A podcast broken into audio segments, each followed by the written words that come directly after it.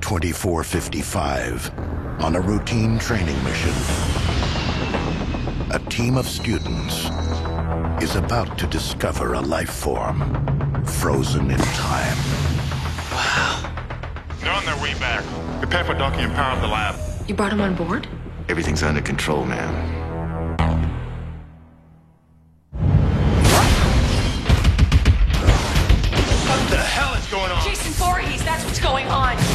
Unstoppable killing machine. Guys, it's okay. He just wanted his machete back. How do we get off the ship? I don't know. Look, we're gonna be all right. What? Are you high? Uh-oh. He's here.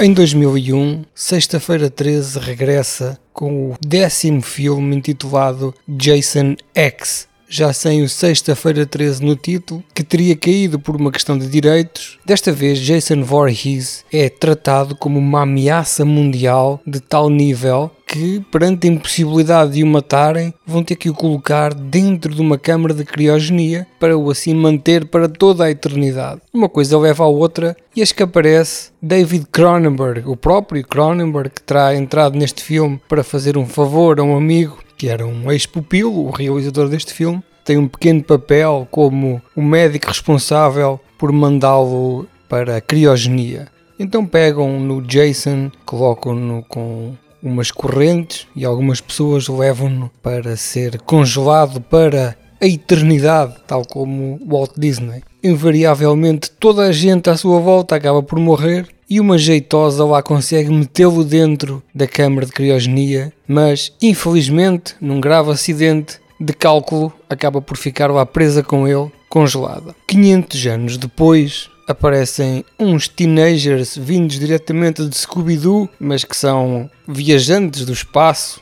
que vêm à velha Terra ver as ruínas do planeta. Isto porque houve um grande cataclismo, a raça humana teve que emigrar para outro planeta e aquilo que nós conhecemos como o planeta Terra é apenas um desterro pós-apocalíptico. Mas nós não sabemos como é, na verdade, porque tudo se passa dentro de um armazém. Eles encontram aquelas duas pessoas congeladas, pegam nelas, levam-nas para a sua nave espacial para reanimar a jeitosa e deixar o Jason a apodrecer. Até que alguém percebe que aquele é o mítico Jason que no século XX e no início do século XXI terá aterrorizado o planeta, matando milhares de pessoas à facada e que era impossível de deter porque ter-se-á tornado entretanto imortal. Quando um dos personagens é tentado a ressuscitar Jason em troca de uma avultada quantia monetária, as coisas não correm bem, uma vez que ao acordar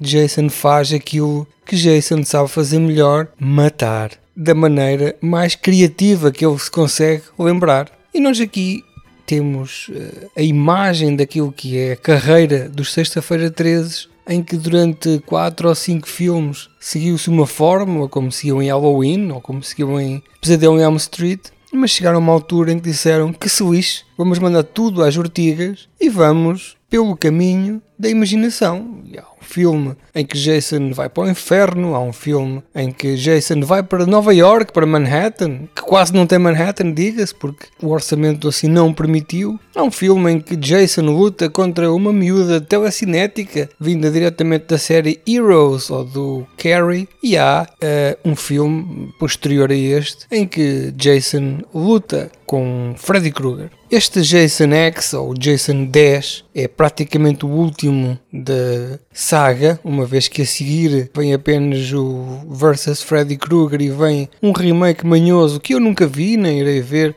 pau de 2009, numa altura em que um tipo qualquer decidiu refazer todos os grandes clássicos diretamente para a grande sanita do esquecimento. Mas este Jason X tem uma vantagem que é ser de ficção científica e como vocês sabem, ninguém consegue resistir a uma boa ficção científica. E a receita deste filme é espaço e mortes muito imaginativas. Nomeadamente a primeira morte, em que ele mata logo uma jeitosa, da maneira mais espetacular de sempre, em que lhe coloca a cabeça dentro de um líquido de criogenia e depois esmaga-lhe a cabeça contra uma pedra de uma mesa, ficando a moça com a cara toda desfeita. O elenco deste filme é interpretado inteiramente por jovens, teenagers, eh, no CIO, como todos os filmes de Sexta-feira 13, toda a gente quer copular, é, é o objetivo principal, com roupas muito curtinhas, muito parecidas com as roupas usadas no início do século, mas com o tecido das roupas do Star Trek, para ser futurista. A nave espacial parece ser um imenso pavilhão voador, em que lá dentro as pessoas andam de um lado para o outro, tentando sempre arranjar um sítio para a cópula.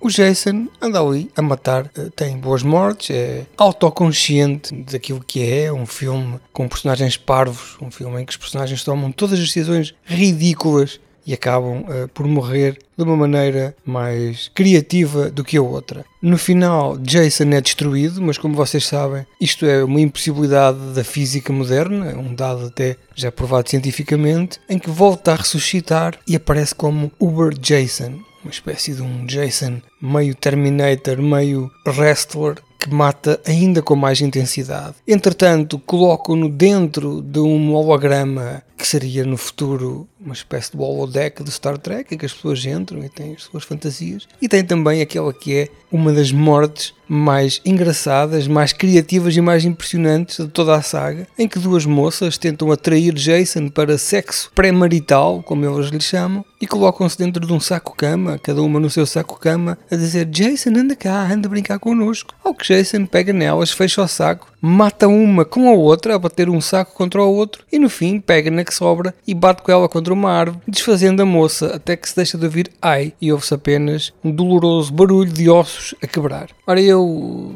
acho que esta foi a melhor maneira de terminar a saga, que é no espaço, que foi ao décimo, não é? Digamos que houve aqui alguma resistência em fazê-lo, porque outras sagas fazem-no muito mais cedo. Dentro daquilo que é esta experimentação alucinogénica de baixo orçamento, com atores terríveis, como é a panágio do cinema de terror, este é um dos melhores filmes da saga.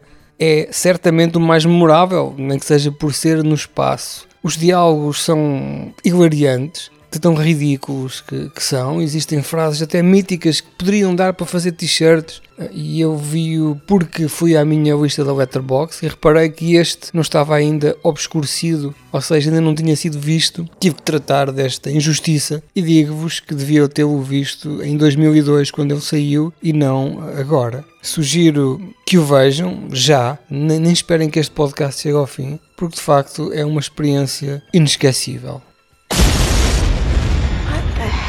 That? You've got to be kidding me. Oh, wow. He's been modified. Oh, you think? You guys might want to run.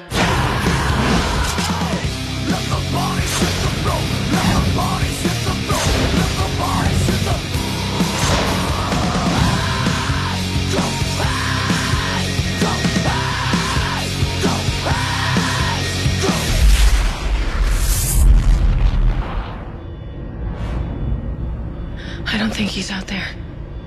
Why don't you just stick your head out and have a peek?